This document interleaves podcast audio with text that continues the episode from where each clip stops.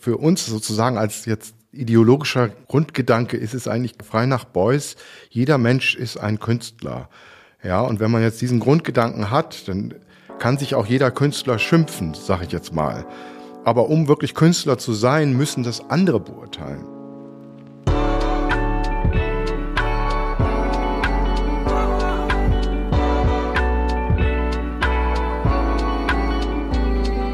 Was mit Kunst? Ein Podcast von und mit Johann König.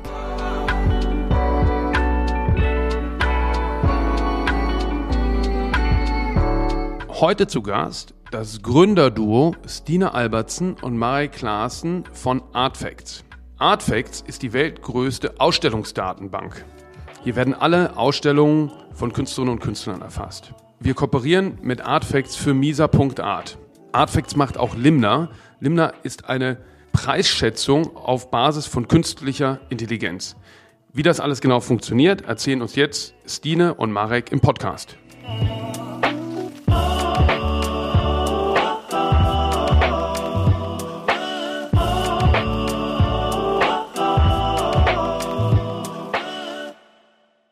Hallo Stine, hallo Marek. Stine, ihr habt 2001 Artfacts gegründet. Mit welchem Ziel habt ihr Artfacts gegründet? Also wir haben Artfacts äh, mit dem Ziel gegründet in 2001, äh, dass wir einen Versuch machen wollten, das Standard reinzuführen in der Kunstwelt. Standard soweit, dass jeder eine Biografie lesen könnte und auch Informationen daraus holen könnte. Von einem Künstler oder von einer Galerie. Artfacts sammelt Ausstellungsdaten. Das ist eigentlich das wichtigste Grundprinzip. Für uns ist äh, Kunstgeschichte Ausstellungsgeschichte. Und wir sammeln Ausstellungen seit dem Salon de Refusés 1863, was für uns die äh, Geburtsstätte des modernen Kunsthandels ist.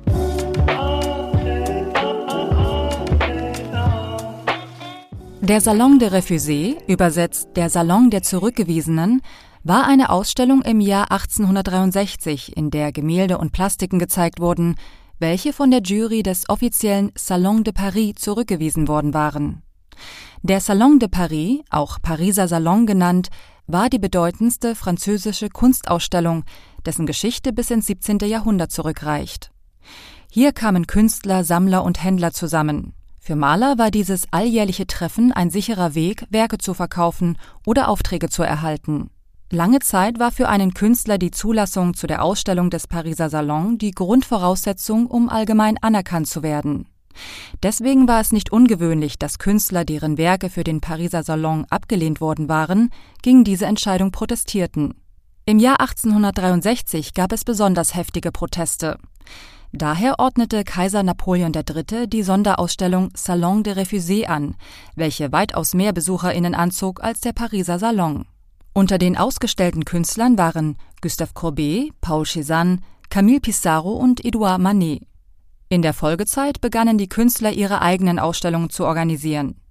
Der Salon des Refusés wird daher als Wendepunkt in der Kunstgeschichte angesehen, besonders für die Geschichte der modernen Malerei.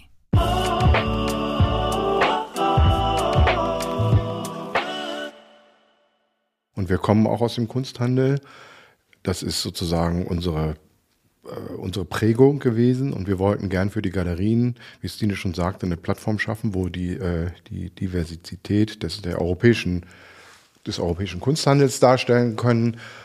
Und ähm, äh, diese Ausstellungs- und das Sammeln der Ausstellungen hat auch dazu geführt, dass wir eine gewisse Vergleichbarkeit zeigen konnten. Wir konnten zeigen, wer mit wem ausstellt, wer wen repräsentiert. Und das war am Anfang auch äh, nicht unproblematisch, weil doch viele Galerien nicht wollten, dass äh, man sehen kann, welche Galerie noch diesen Künstler vertritt. Also da waren wir die ersten, die so ein Listing hatten, wo alle repräsentierten äh, Galerien äh, des Künstlers äh, aufgelistet wurden. Das war nicht leicht äh, für die Galerien.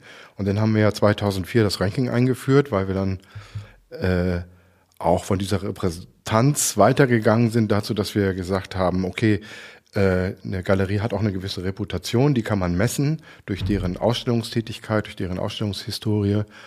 Und äh, das haben wir dann auch für Museen gemacht. Und dadurch hatten wir auch eine Transparenz der Künstler untereinander, eine gewisse Vergleichbarkeit. Wer ist äh, von Kuratoren am meisten gezeigt und welcher Künstler ist weniger gezeigt. Das heißt jetzt nicht, dass der Künstler oder die Künstlerin insbesondere äh, in irgendeiner Form schlechtere Kunst macht oder so, sondern es geht hier in diesem Fall wirklich nur darum, so ein äh, Präsenzmeter zu haben. Äh, wie präsent ist ein Künstler auf weißen Flächen, wenn man so will. Es gibt eine limitierte Zahl von weißen Flächen, an denen man ausstellen kann. Und da gibt es einen Wettbewerb rum. Und äh, dieser Wettbewerb wird von Kuratoren, wir begreifen Galeristen auch als Kuratoren, äh, selektiert. Und diese Selektion messen wir und machen eine Gewichtung. Also mit weißen Flächen meinst du, wie viele Entscheidungsträgerinnen stellen die Künstlerinnen aus in Kunstvereinen, Galerien, Museen, Biennalen?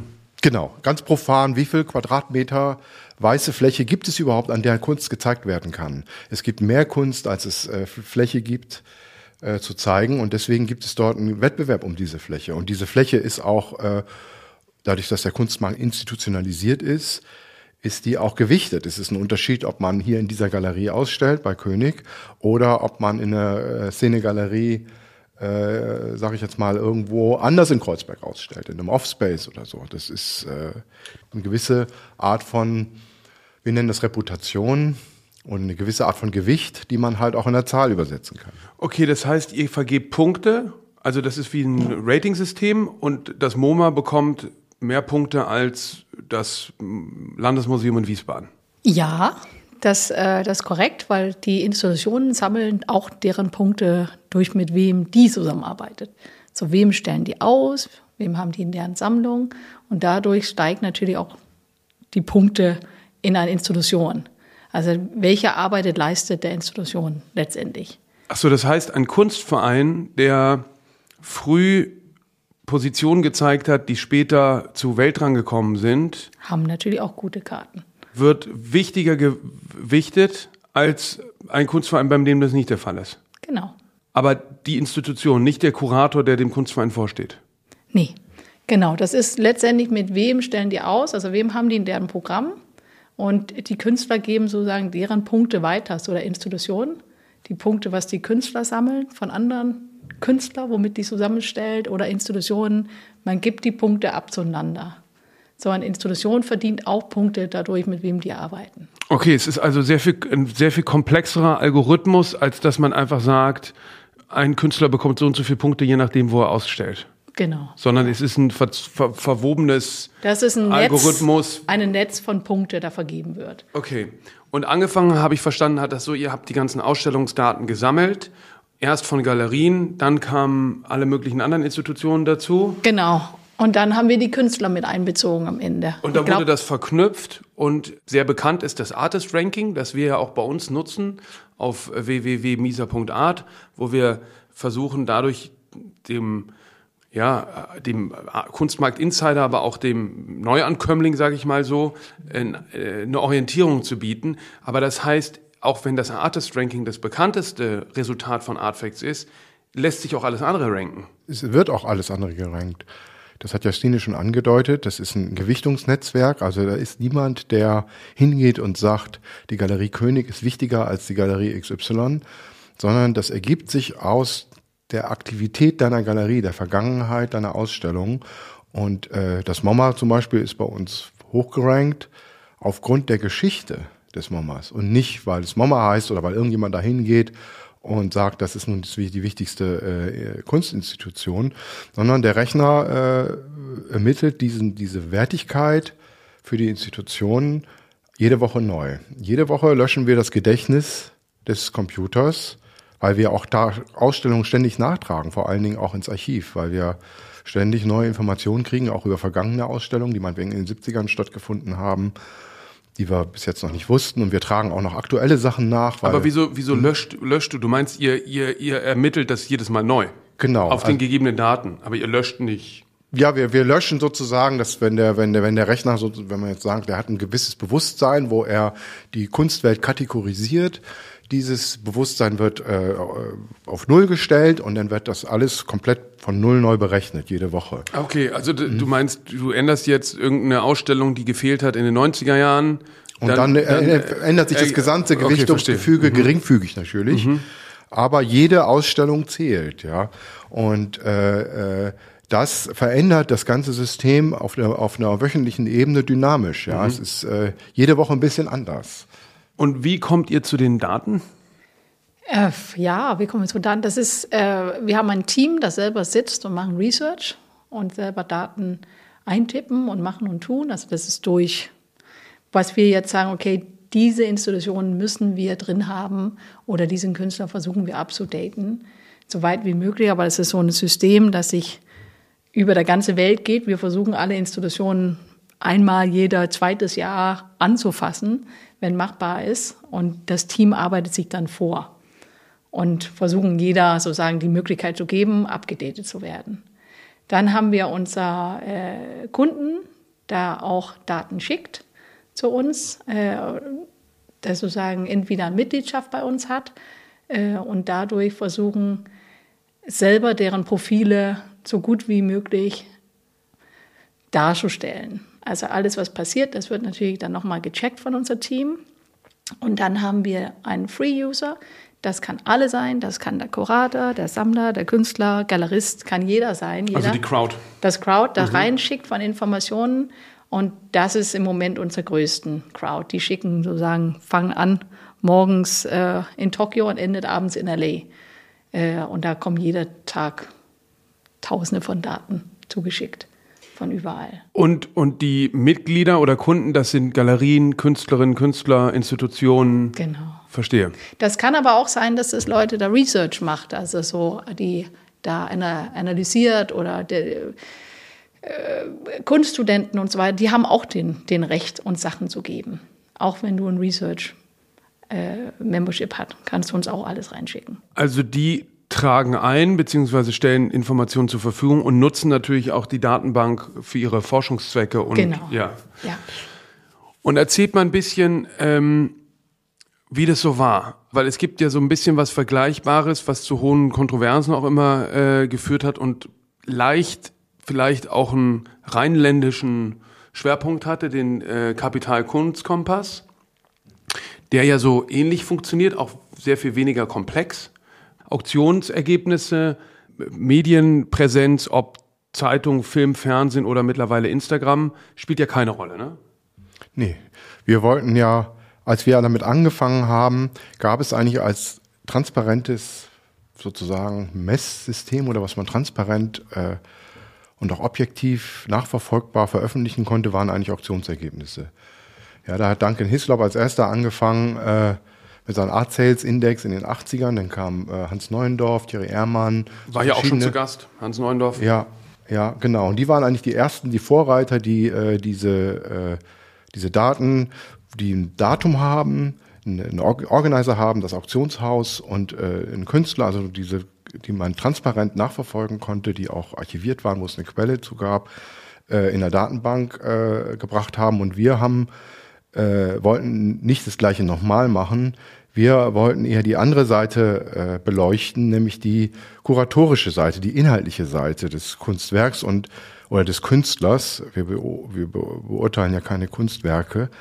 Ähm, und da haben sich halt Ausstellungen angeboten, weil die Ausstellungen eben einen Organisierer haben, die Galerie oder das Museum oder den, den Offspace, die haben äh, auch einen Kurator oft, jemand, der das äh, ausgesucht hat. Das wird nicht immer veröffentlicht, aber es gibt es auch immer mehr. Und es gibt einen Künstler und es gibt ein Anfangs- und ein Enddatum. Und das ist, sind archivierte Daten, die sind öffentlich zugänglich und die haben wir dann angefangen zu messen. Wir haben uns auch natürlich auf Willy Bongards äh, äh, Kunstkompass bezogen. Den habe ich ja im Studium auch äh, intensiv verfolgt. Das war, äh, also als ich studiert habe in den 90er äh, Jahren, Anfang der 90er, das Einzige, was es eben gab, was sich den Auktionspreisen gegenübergestellt hat, das wurde halt hauptsächlich händisch gemacht. Der hat äh, Fragebogen verschickt und dadurch wurden die Institutionen gewichtet. Äh, und dann hat er das zusammengezählt und äh, veröffentlicht. Das gab es auch nur für die Top 100 Künstler. Und das, das Ganze haben wir übersetzt, so ein bisschen wie beim Google PageRank für äh, eben Big Data so dass das halt kein Mensch mehr macht, sondern dass es ein Algorithmus die Daten sortiert und äh, gewichtet. Äh, Bongard hat sich aber schon, äh, als er in den 70ern angefangen hat, ähm, bezogen auf Kunstranking-Systeme, die eigentlich im 18. Jahrhundert erfunden wurden und damals äh, gang und gäbe waren. Die gab es also in England, in Deutschland und Frankreich gab es Veröffentlichungen, die sich eben auf Komposition von Künstlern, äh, auf Ausdruck, auf Farbigkeit, auf äh, äh, gab es auch noch andere Kriterien, ich habe jetzt nicht alle im Kopf, bezogen haben und diese haben dann äh, so, so Zahlenskalen gekriegt von 1 bis 20 und dann würden die Künstler gerankt. Das ganze System ist dann zusammengebrochen, als die, das, die akademische Malerei, also als es keine formalen Kriterien mehr gab, äh, was gute Malerei ist. Das, äh, mit dem Impressionismus ist das alles zusammengebrochen und mit Duchamp sowieso als Kunst eine Idee war. Dann wurde das verpönt, wurde auch nicht mehr gelehrt oder in irgendeiner Form angenommen und erst in den 70ern wieder äh, vom letzten Jahrhundert aufgegriffen, eben durch Bongard. Und diesen Gedanken haben wir jetzt sozusagen weitergespielt. Die Qualität von Kunst lässt sich zwar nicht messen, wohl aber ihre Resonanz in der Fachwelt. Mit diesem Anliegen begründete 1970 der Wirtschaftsjournalist Willy Bongard den Kunstkompass. Dieser erscheint jährlich in wechselnden Magazinen, seit 2017 in der Zeitschrift Kapital. Nach dem Tod Bongards im Jahr 1985 übernahm seine Ehefrau Linderohr Bongard die Herausgabe des Kunstkompass, an dessen Produktion sie bereits seit den frühen 70er Jahren beteiligt war. Jedes Jahr werden im Kunstkompass die 100 weltweit gefragtesten zeitgenössischen Künstler und Künstlerinnen in einem Ranking veröffentlicht. Nach einem speziellen Punktesystem werden verschiedenen Institutionen des Kunstbetriebs bestimmte Punktzahlen zugewiesen. Bei der Bewertung spielen weniger der Verkaufspreis der Werke und Auktionserlöse eine Rolle, sondern Einzelausstellungen der Künstlerinnen in renommierten Museen, die Teilnahme an Gruppenausstellungen wie der Documenta, Rezensionen in renommierten Kunstmagazinen, Ankäufe durch namhafte Museen, aber auch Auszeichnungen und bei Skulpturen außerdem Ausstellungen im Außenraum. Seit 2013 wird das Ranking unverändert von Gerhard Richter, Bruce Nauman und Rosemarie Trockel angeführt. In den Anfangsjahren abgelehnt, zählt der Kunstkompass neben anderen etablierten Rankinglisten des Kunstbetriebs heute zu dem wichtigsten Wegweiser für Sammlerinnen und Investoren.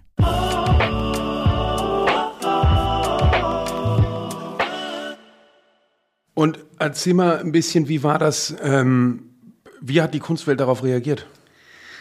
Äh, ja, auf das Ranking äh, haben die in Anfang äh, nicht so toll reagiert. Also das war erst äh, ein Angriff. Äh, die Galerien waren extrem sauer, weil die fand, äh, dass wir jetzt reingeht und er einen Künstler bewertet. Das machen die normalerweise. Ähm, und das war dann auch ein Problem, dass wir wirklich alles listen von der Künstler. und da gab es halt viele Auseinandersetzungen mit Galerien, die gesagt hat, nein, könnt ihr bitte das löschen, das möchte ich nicht, dass in der Künstlerbiografie steht. Äh, das schadet, wenn das drin steht.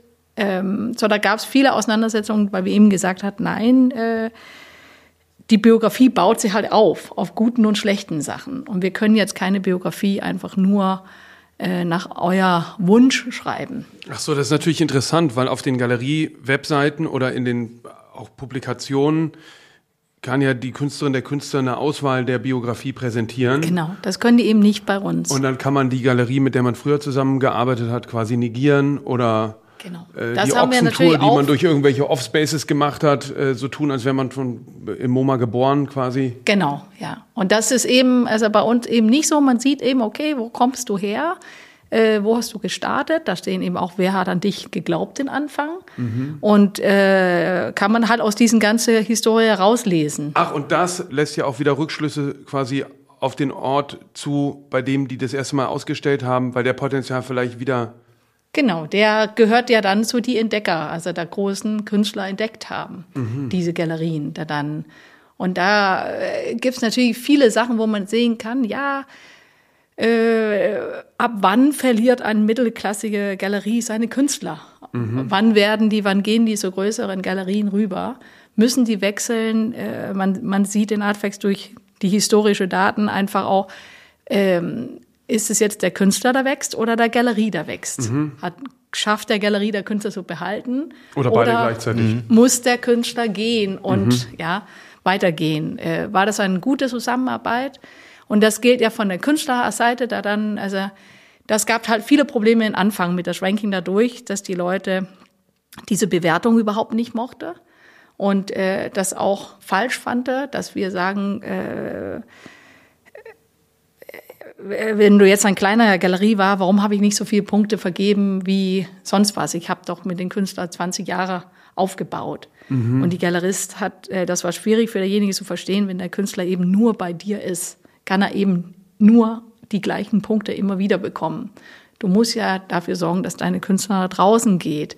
Teilt denn mit jemand anders, dass der Künstler Punkte woanders holen kann. Und die Punkte ist ja letztendlich eine Übersetzung von, dass mehr Leute dich sieht. Mhm, ja? Verstehe. Ach so, ja, weil das Und, interessant ist ja, was ihr gemacht habt, ist zu sagen, die ausstellenden Institutionen, Galerie, Museum, Biennale, die sind die Kompetenz, ja, weil die, also ob das jetzt eine gute Galerie ist oder das ist ja mal mhm. relativ. Äh, aber oder gibt es Kriterien für Galerien? Müssen die auf Messen teilnehmen?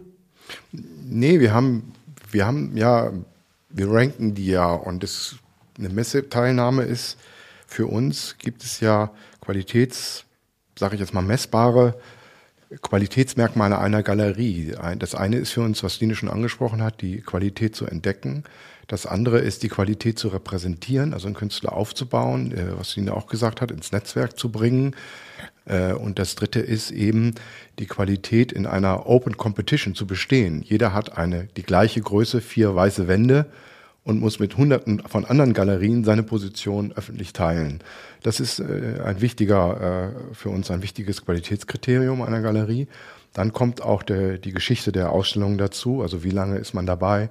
Wen hat man in der Vergangenheit ausgestellt? Äh, mir ging es jetzt mhm. weniger um die Galerie, mhm. sondern um ähm, die, das, die, die Anerkennung zu sagen, ähm, die ausstellenden Institutionen, Galerie, Museum und so weiter, Biennale, die sind die Instanz zu bewerten, was überhaupt Kunst ist. Und je mehr sie es ausstellen, desto mehr kann man sagen, nicht, ob das gute Kunst ist, aber das ist die meist ausgestellteste Kunst. Oder? Ja. Also wenn ich jetzt das Artist Ranking angucke, wer ist auf Platz 1? Pablo Picasso, Andy Warhol? Yes, ja. ja? Und, äh, äh, natürlich Gerhard Richter als lebender Künstler ist der Erste, hat vor kurzem erst äh, Bruce Naumann vor ein paar Jahren überholt. Und äh, für, für uns sozusagen als jetzt ideologischer Grundgedanke ist es eigentlich frei nach Beuys, jeder Mensch ist ein Künstler.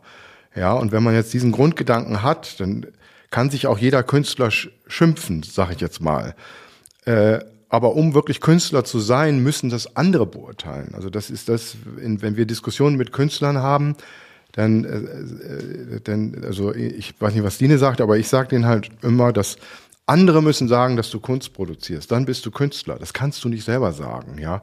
Und äh, das ist eben das Besondere in der Kunstwelt, dass man nicht einen Beruf erlernen kann und den hat man dann und dann ist man Meister oder Doktor oder sonst irgendwas, sondern als Künstler ist man Künstler, wenn man von Kuratoren ausgewählt wird. Sonst ist man kein Künstler, weil wenn man nicht ausstellt, kann man sich zwar Künstler nennen, auch im Familienkreis und vom Spiegel, aber man ist jetzt in der gesellschaftlichen Anerkennung kein Künstler. Also ich schaue jetzt gerade ähm, Gerhard Richter auf Platz 1, Bruce Naum auf Platz 2, Cindy Sherman auf Platz 3 und so weiter. Das heißt, dass diese Künstlerinnen und Künstler am meisten, also Gerhard Richter wird am meisten ausgestellt von den wichtigsten Institutionen ja. und ist deshalb der wichtigste ja. lebende wir, Künstler nach eurer ja, wir, Logik. Wir messen irgendwo, wenn man so will, eine Nachhaltigkeit. Also die, die, die, die Wahrscheinlichkeit, dass ein Künstler historisch wird, also von den vielen, vielen Tausenden oder Hunderttausenden von, vielleicht sogar Millionen von Künstlern, die es gibt, schaffen das wirklich nur ein ganz paar pro Jahr äh, historisch zu werden und in den historischen Kanon einzugehen. Und das versuchen wir halt zu messen. Und neben der Anzahl, natürlich kann man eine Ausstellung im MoMA oder eine biennalen Teilnahme kompensieren mit einer tausendfachen Teilnahme in Off Spaces. Aber wir haben es bis jetzt noch nicht gesehen, dass äh, äh, irgendein Künstler dann in irgendeiner äh, Art und Weise, die gegen diese Reputation der Riesen ankämpfen kann. Wenn man zwei, drei Soloshows in weltweit anerkannten Museen hat und ähm, biennalen Teilnahme, dann hat man eigentlich die anderen schon relativ abgehängt. Ja, und da oben wird die Luft sehr dünn, weil man die Künstler müssen dann auch das schaffen, dass sie weiterhin äh, auf diesem Niveau spielen. Also wenn man zum Beispiel bei der Biennale in Venedig bei der Teilnahme nachschaut in den Rankings der Künstlern, Dort sind ja Künstler von Länderpavillons eingeladen und dann ist es oftmals der Fall, dass von kleineren Ländern Künstler eingeladen werden, die dort lokal in den Kunstorganisationen eine Rolle spielen, die aber nicht mehr in den Folgejahren die, die, das Niveau der, das kuratorische Niveau, sage ich jetzt mal, der Biennale in Venedig halten können und dann geht die nächsten zehn Jahre das Ranking nur bergab. Es gibt gar keine andere Richtung. Und da wäre es fast besser, die würden das nicht machen, die würden das ablehnen, die würden sagen, nein, ich, ich da nehme ich nicht teil, weil äh, meine Karriere, ich kann dieses Niveau noch nicht halten. Ich bin da noch nicht, ja.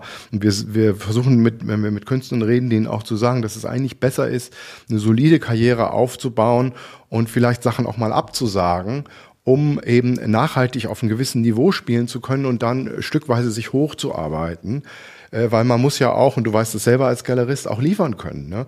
Wenn äh, die, es muss irgendwo auch die inhaltliche Qualität stimmen, aber es muss auch rechtzeitig geliefert werden.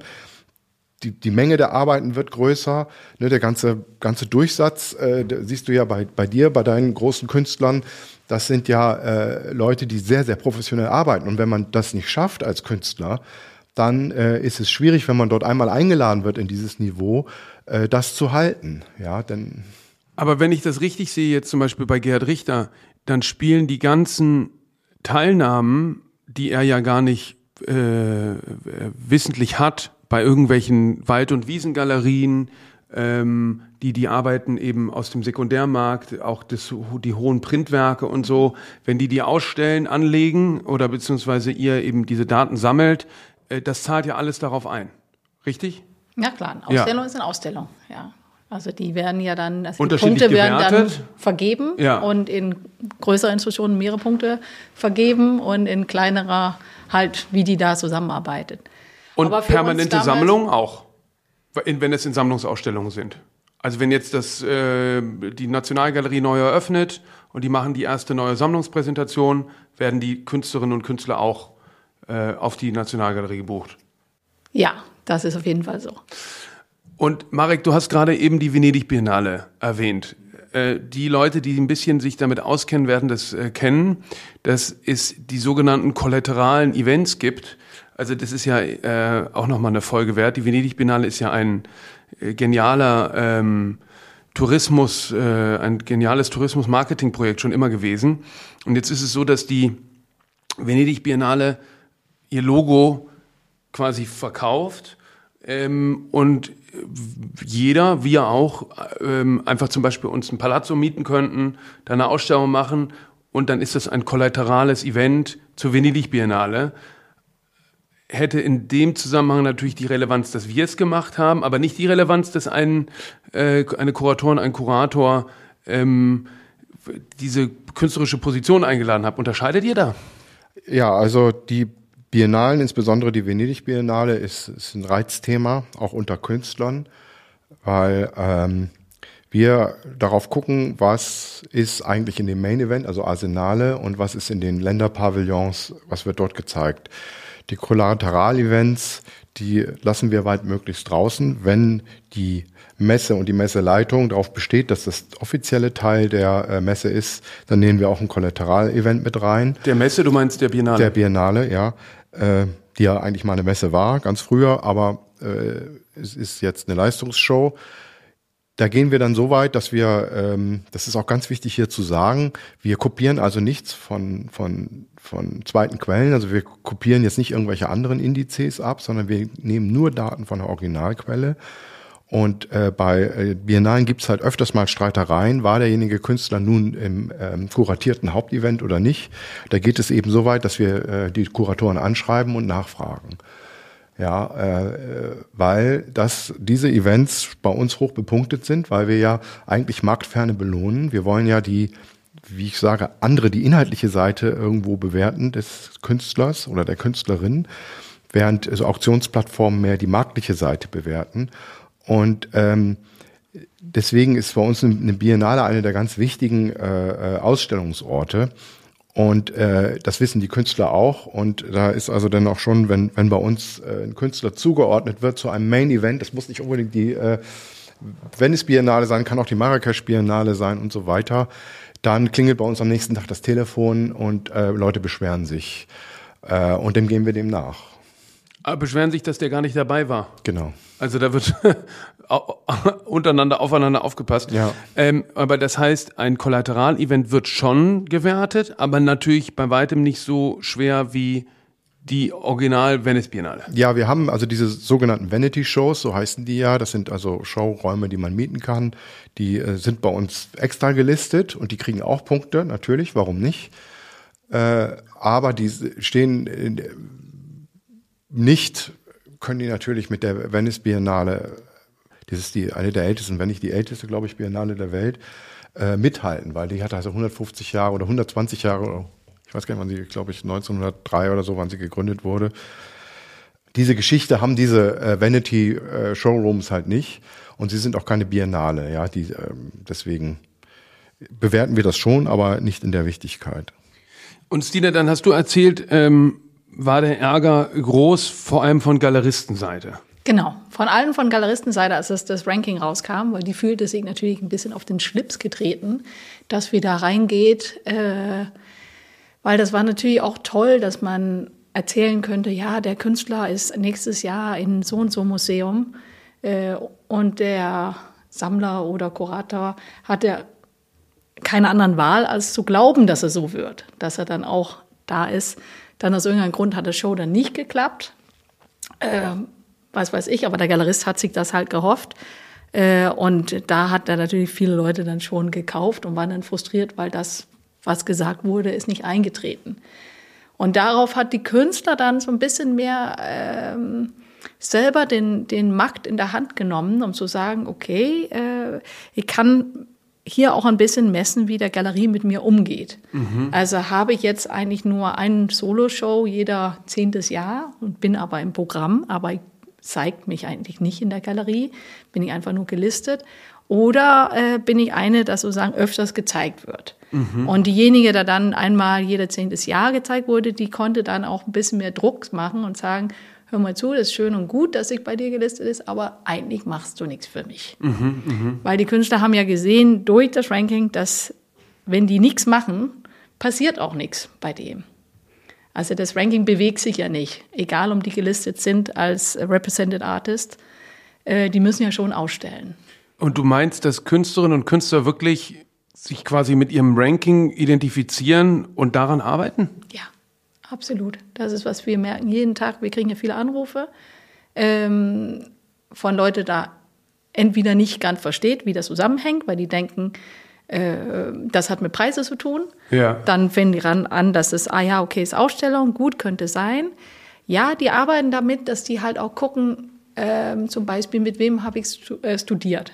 Wo sind die? In was für Atmosphären sind die Leute, womit man sich vergleicht und sagt, okay, ich bin eigentlich der Niveau von denen guckt man die Biografien von die anderen an und kriegt einen mehr realistischen Blick auf sich selber.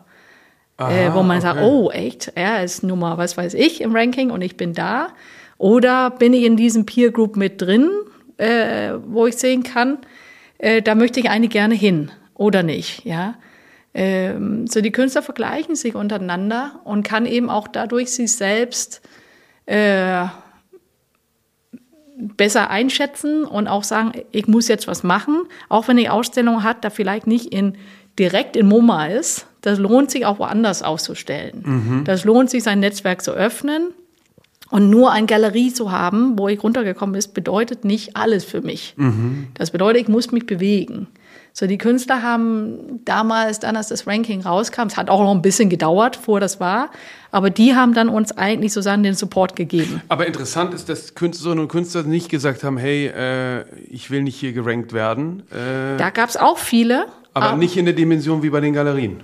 Nicht in der Dimension bei den Galerien. Aha. Nein, weil die Künstler haben ja keine Wahl gehabt, was die Galerien macht. Und wir haben ja in dem Moment die Galerien eher unter Druck gesetzt, dass wir sozusagen deren Arbeit abbildet durch das Ranking. Aha, verstehe. Und äh, der Künstler hat das Gefühl gehabt, er kann eh nicht so viel machen, weil er hat nicht den Macht zu sagen, stell mich jetzt hundertmal aus. Das war ja letztendlich der Galerist oder Galeristin, da den Macht da hatte. Und sag mal, wenn ähm, Künstlerinnen und Künstler nicht vorkommen wollen? Ja, das ist natürlich auch ein äh, großes Thema bei uns, weil manche Leute sagen, meine Biografie ist nicht vollständig. Äh, das schadet mich. Ich möchte sofort daraus. Das kann eine Galerie sein, das kann ein Künstler sein. Äh, das kann ja unterschiedliche Gründe haben. Und die fühlen halt, dass die nicht unbedingt entweder verstanden hat, worum das geht, dass es nicht Preise erzielt ist. Ähm, oder dass die haben das Gefühl, die haben nicht unbedingt so viel Einfluss auf was da dran steht. Ja, mhm. das kann auch sein, weil das System ja auch noch äh, nicht ganz einfach ist einzupflegen. Und äh, da arbeiten wir auch dran. Das sehen wir auch schon, dass wir user-friendlier werden müssen. Äh, das frustriert viele. Aber gelöscht werden halten wir generell für eine ganz schlechte Idee, weil wir können dich heute löschen als Künstler, dann bist du raus, aber du kannst morgen wieder drin sein. Weil dann hast du ein Group-Show mit jemandem gehabt. Und automatisch ist man wieder drin. Und du bist gleich wieder drin, weil der anderen würde sagen, hey, warum ist mein Group-Show raus? Ich möchte gerne drin sein. Aber du kannst den Künstler quasi, äh, die Künstlerin äh, unsichtbar schalten. Genau. Wir können den Künstler so sagen, das, was wir heißen Blacklisten von unserer Seite, ist, dass der Künstler erstmal verschwindet aus der Index. Aber äh, ist jetzt nicht verschwunden in der Sinne, weil die Punkte müssen ja für die anderen Künstler gezählt werden wenn das zum Beispiel Group Show ist. Dass die Punkte werden weiterhin vergeben, äh, dass die anderen Künstler nicht Punkte verliert, weil derjenige nicht da offiziell entscheiden muss. Und gibt es viele Künstlerinnen und Künstler, die nicht aus, angezeigt werden wollen? Nein, ich würde sagen, nein. Wir haben mit ein paar zu tun, da immer wieder, mhm. aber wir versuchen mit dem auch irgendwie einen guten Einigung zu finden und zu sagen, okay, wo, was ist das Problem? Äh, und oft geht es ja um Vollständigkeit. Und dann wird das einfach ergänzt. Ja, wir versuchen ja weit möglich, wir wollen ja keine Schaden in der Sinn. Ja. So. Was ich faszinierend finde, ist, wenn ich es richtig im Kopf habe, ihr habt 700.000 gelistete Künstlerinnen und Künstler und nur 7.000 Galerien. Und ich gehe jetzt davon aus, eure Daten sind repräsentativ, oder? Naja, repräsentativ ist äh, äh, schwierig, weil wir können natürlich nur das nehmen, was wir finden, ja, also was in irgendeiner Form archiviert ist von der Quelle. Das heißt, es gibt sicher mehr Künstler als 700.000. Und äh, diese 7000 Galerien, von denen du sprichst, das sind, wir haben mehr gelistet bei uns in der Datenbank. Wir haben um so 20.000 Galerien drin. Viele sind geschlossen. Also wir haben natürlich auch Galerien, Paul Kassierer, und so weiter. Mhm. Äh, die, die Leo Castelli gibt es zum Beispiel noch, aber ist noch, nicht mehr aktiv. Äh, ne? Der ist ja Oder? gestorben zur Jahrtausendwende. Ja. Die Galerie gibt es aber noch, hat nicht mehr die Bedeutung. Bei uns hat sie noch die Bedeutung, weil das noch nachwirkt sozusagen. Ach, das ist Leistung. interessant. Mhm. Leo Castelli ist immer noch äh, top-ranked, weil glaub, er Nummer zwei sogar weltweit, weil er Warhol und so weiter aufgebaut hat, ja. so früh ausgestellt hat. Ja, und das hat so viel Punkte äh, gebracht sozusagen auf das Konto der, also diese Entdeckerqualitäten der Castelli Galerie sind so brutal, weil ich hatte ja vorhin gesagt, diese vier Attribute, die wir messen bei Galerien, das haut halt so rein, dass da so ein Punktekonto ist, sozusagen Punktemillionär, dass der da einfach oben rumschwirrt. Obwohl die Galerie heutzutage nicht mehr die Bedeutung hat, äh, ist sie bei uns immer noch hochgelistet. Da schimpfen auch einige. Bei Künstlern haben wir das ja so ge geregelt, dass wir die, dass wir so ein Vergessen eingeführt haben ähm, äh, damit da mehr Dynamik reinkommt. Wir müssten vielleicht für die Galerien das auch mal machen, dass, dass sozusagen die Vergangenheit sich auch langsam wie in so einem Nebel verschwindet mhm. und äh, dadurch dann die Bedeutung, wenn man nicht da on top bleibt, auch sinkt. Äh, jetzt ist es halt so, dass äh, das nicht der Fall ist, dass so eine Galerie, wenn die einmal sich so eine Reputation aufgebaut hat, das auch stehen bleibt. Also du hast von 7000 Galerien gesprochen und äh, diesen Künstlern.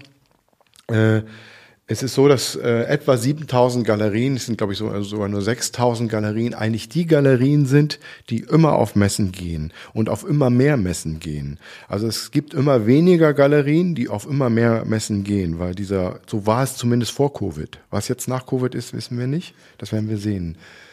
Ja, also es, äh, man hat an unseren Daten so gesehen, dass die, dass, äh, dass die Anzahl der Galerien so, so abnimmt aber die, die Zahl der Galerien, die auf Messen gehen, immer gleich bleibt. Was sind so etwa 6000? Äh, und äh, da ist, da ist, das sind also immer weniger Galerien, die eine immer höhere Zahl, ich glaube, das ist mittlerweile durchschnittlich bei knapp vier Messen pro Galerie, was ich enorm finde, also vor Covid.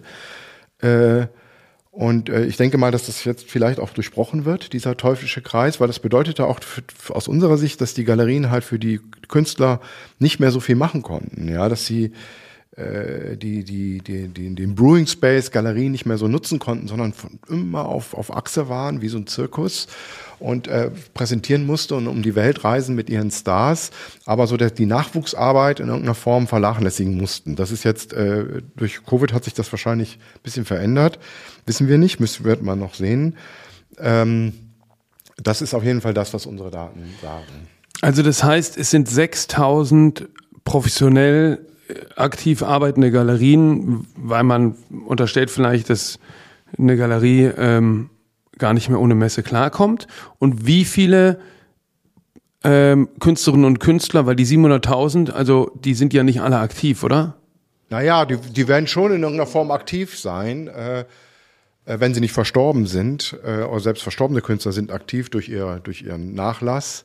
Ähm, aber jetzt sage ich mal für uns messbar nicht aktiv, weil wir brauchen den institutionellen Rahmen. Ja, äh, wenn äh, alles, was sich nicht abspielt, äh, siehe Beeper, ja, äh, der da so irgendwo aus, auch für uns aus dem Blauen kam. Wir hatten den zwar bei uns in der Datenbank gelistet, aber jetzt als Künstler mit zwei, drei Ausstellungen und äh, der denn da so reinhaut und äh, diese Veränderungen kommt, das wird bei uns erst im, im Nachhall gemessen, nämlich dann, wenn diese Künstler, die äh, digitalen Künstler oder die Street Art Künstler wie Banksy und so, wenn die in diesen institutionalisierten Kanon mit reinkommen, weil es Sammler gibt, die das sammeln, die dann Privatmuseen gründen, dann auch öffentliche Museen nachziehen und so weiter und so fort. Und über die Jahrzehnte werden die dann, genau wie das damals mit den Impressionisten werden, werden diese Street Art und diese Digitalkunst Teil des Kanons werden.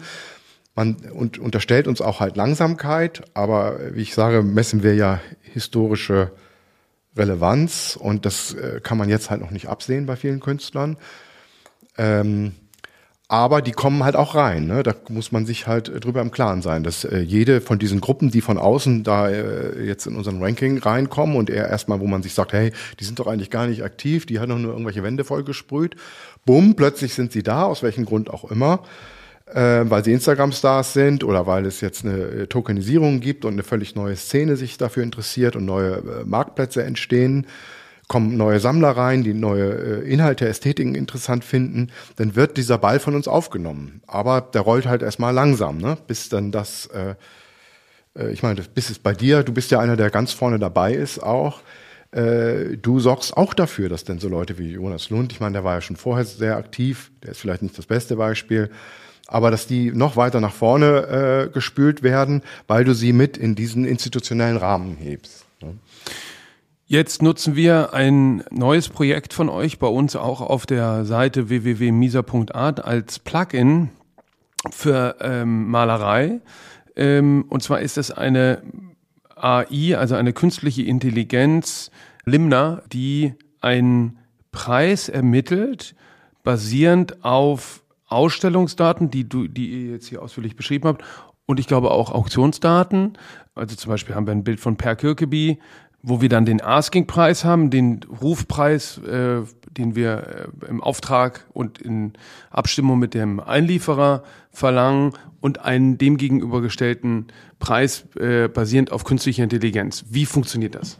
Die, die Intention für Limna äh, war eigentlich die, dass die dass dieses Ranking, was ja auch Sine jetzt hier schon eindeutig geschildert hat, das sich abgespielt hat eigentlich im, im professionellen Bereich. Also die Künstler sind ja professionelle Leute, die Galerien, die Kuratoren, äh, die Journalisten, die Sammler, das ist sozusagen der innere Zirkel der äh, Kunstwelt, haben dieses Ranking benutzt und auch verstanden, weil jeder Kunstprofi, wenn er eine Biografie sieht, macht er irgendwo das Gleiche, der verschlagwortet den Künstler, verschachtelt den in, im inneren Regal in einer gewissen Position. Es ist dann immer noch dieser intellektuelle Schritt äh, zu tun gewesen, dass man diese, diese artifizielle Zahl, man wegen 10.000, 15.000, 400 übersetzt in einem Preis. Weil wir haben halt festgestellt, dass es äh, eine Korrelation gibt zwischen dem Ranking, der historischen Relevanz eines Künstlers und dem Preis. Die zwar relativ stark fluktuierte, aber sie war da. Sie war also eindeutig nachzuweisen. Und dann haben wir angefangen mit äh, im letzten Jahr mit äh, künstlicher Intelligenz zu experimentieren und mit Preisen.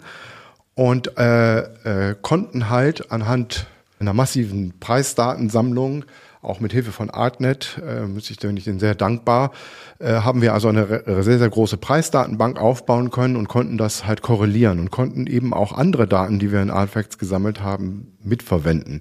Wie zum Beispiel die, wie Stine sagte, die Galerie ist sehr wichtig für einen Künstler. Wo ist der Künstler vertreten? Dann ist es wichtig, wer bietet den Künstler wo an und was war das dann für ein Angebotspreis? Ist das äh, eine Künstlerin oder ein Künstler? Was ist die Nationalität? Wo kommt der Künstler her? Wo kommt die Künstlerin her? Seit wann stellt sie aus? In wie vielen Museen ist sie vertreten? Also da gibt es eine ganze Latte von Attributen, die, äh, die den Künstler beschreiben oder die Künstlerin beschreiben. Und in dem Moment, wo man in Limna jetzt einen, äh, einen Künstler raussucht und die Maße eingibt für ein Kunstwerk und den, den, den Angebotspreis, errechnet denn die KI den, sage ich jetzt mal, Idealpreis. Das ist äh, der Idealpreis in dem Sinne, weil er korreliert wird mit der ähm, kulturellen Relevanz. Ja. Und dann hatten wir vorhin den äh, erwähnten Maler äh, Stine Dein Landsmann per Kirkeby. Da haben wir zum Beispiel hier ein Bild im Angebot, das ist Öl auf Leinwand von 1983 ohne Titel, 117 mal 95 Zentimeter. Und wenn ich da jetzt hier auf AI Preisvalidation klicke, sehe ich einen Asking Price, also das, was wir von dem äh, Käufer verlangen, 150.000 Euro. Das ist ein Preis, den haben wir festgesetzt mit dem und der Verkäuferin ähm, und was wir für am Markt realistisch durchsetzbar halten. Und ich sehe dem gegenübergestellt, immer tagesaktuell, den Estimated Price von 160.000 Euro. Also da hat Limner quasi knapp ähm, über dem geschätzt, was wir verlangen. Und wenn ich auf den Künstler gehe, sehe ich all diese ganzen Fakten von euch global Top 200 weltweit, äh, Top 4 Dänemark und ich sehe, dass Kirkeby ausgestellt hat in der Biennale di Venezia, Museum of Modern Art, Biennale of Sydney und am meisten gezeigt wird mit Baselitz, Lüppertz und Penck. Und Marek, wenn ich jetzt die äh, nochmal auf die AI zurückkomme und diesen äh, die Korrelation zwischen unserem Preis und dem Schätzpreis, wie kommt das zustande? Ist das ein Preis basiert auf den, äh, was so ein Künstler eigentlich kosten müsste? Wir wissen etwa, wie kulturell relevant ein Künstler ist, in ähm, was für Marktpreise aufgerufen werden für diesen Künstler oder beziehungsweise für einen Künstler, der ähnlich ist dem Künstler, den wir gerade vergleichen wollen. Und dann schätzt die, äh, die KI ein, ein, ein Durchschnittswert, was das kosten sollte. Also so gesehen äh, ist es schon so, dass die Preise, die wir ähm, abbilden, faire Preise sein sollten, nämlich Preise, die im Allgemeinen für einen Künstler aus dieser Liga verlangt werden. Bei unserem Schätzalgorithmus haben wir ein, äh, äh, haben etwa 85 Prozent unserer Schätzung einen Fehler von weniger als 40 Prozent. Das ist etwa auch der Rahmen, den die Auktionshäuser haben, wenn sie einen Schätzpreis abgeben. Ähm, bei 15 Prozent liegen wir dann daneben, also außerhalb der 40 Prozent. Und äh, wir halt versuchen, diesen, diese 15 Prozent, das ist etwa jedes sechste Kunstwerk, stetig immer weiter zu verringern, so dass wir halt irgendwann vielleicht auf 90 Prozent kommen. Irgendwann wird es dann schwierig, da noch genauer zu werden. Okay, das ist interessant. Das heißt, was wir hier sehen, ist eine Punktlandung, ähm, die durchaus vorkommen kann, aber natürlich auch manchmal abweicht. Manchmal kann es zu Abweichungen kommen, nach oben wie unten, manchmal auch sogar zu dramatischen Abweichungen. Das liegt daran, dass die Maschine ja äh, kein Mensch ist und Per Kilkeby nicht kennt, sondern für jeden Künstler haben wir sogenannte Features, das sind Attribute, die den Künstler beschreiben und sein Marktumfeld und sein kulturelles Umfeld, Museen, in denen er gesammelt wird, Messen, auf denen er ausgestellt wird, Galerien, die ihn anbieten und so weiter. Und bei Künstlern, die eben auch im Secondary Markt, also im Auktionsmarkt vertreten sind, eben auch dort, dass wir dort Durchschnitts- und Medianpreise in Betracht ziehen. Und daraus errechnet denn der Künstler für eine bestimmte bestimmte Bildgröße den Galeriepreis, ohne das Bild gesehen zu haben. Und Stine, glaubst du, dass so wie ähm, du heute merkst, dass Künstlerinnen und Künstler ihren Artfacts Rank im Blick haben, wird die Preisschätzung einen nachhaltigen Einfluss auch auf die Preisfindung haben?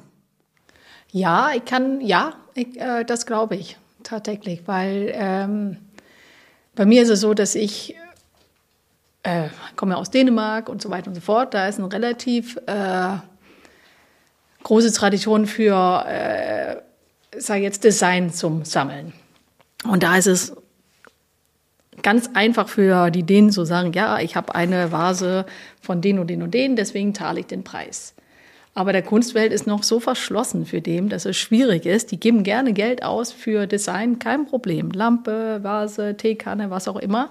Aber ein Kunstwerk jetzt für 1000 Euro oder irgendwas, das ist für den in der Moment schwierig, weil die können das nicht einschätzen. Da ist eben kein bestimmten Label dran, da dem den Sicherheit gibt. Und äh, wir haben ja auch gemerkt, dass Artfacts und das Ranking halt nur eine bestimmte Gruppe anspricht. Da spricht eine Gruppe an, da sowieso sehr nerdig in der Kunstwelt sind, dass ich damit auseinandersetzen kann und was bedeutet 20.000 so sein. Ja, das kann jemand, der nicht in der Kunstwelt äh, so mehrere Öffnungen geht, schon zehn Jahre dabei ist, kann das nicht einschätzen, was es bedeutet, ein 20.000er zu sein in das Ranking-System. Und für die Leute da sich nicht so viel Zeit hat, damit zu befassen, äh, ist dann Limner dazu gekommen. Und natürlich wäre das gut und clever von den Künstlern, wenn die sich in der Richtung auch bewegt, weil es öffnet einen anderen Markt für den. Wenn die dafür sieht, okay, ich habe einen historischen Wert, das ist eben das Ranking, und ich habe auch einen Preiswert. Die müssen nicht unbedingt immer zusammenfügen. Das äh, wäre natürlich toll, wenn das irgendwann so wäre, aber wir haben auch äh, früher haben wir mit Artprice so Vergleiche gemacht, wo wir Auktionsdaten äh, und unser Ranking zusammengelegt hat. Und da haben wir auch gesehen, dass die Kurven eher später einander folgt. Und das hier wird wahrscheinlich so ein bisschen das Gleiche auch für viele. Dass man eben nicht so viel Angst haben sollen dafür, dass, okay, ich bin eben in der und der Rank, aber der Preis sagt was anders aus. Das gibt dir letztendlich zwei Wege, wo du ablesen kannst, wo führt das hin. Und äh, für ganz viele, da nicht tief in der Kunstwelt steckt, ist es eben wichtig zu sehen, ist es jetzt ein 10.000 Euro Künstler, ist es ein 100.000 Euro Künstler, wo bewege ich mich überhaupt? Mhm, mhm, Und die kann das nicht einschätzen. Und wenn man den Markt überhaupt ein bisschen aufmachen will, dass Leute sagen, ja, ich kaufe eben auch was, äh, statt 5000 Euro für ein Sofa zu zahlen, kaufe ich ein Bild dafür. Und ich weiß eben, okay, das sagt anderen Leute auch. Ja, das hat den Wert. Das gibt einer anderen Sicherheit am Ende.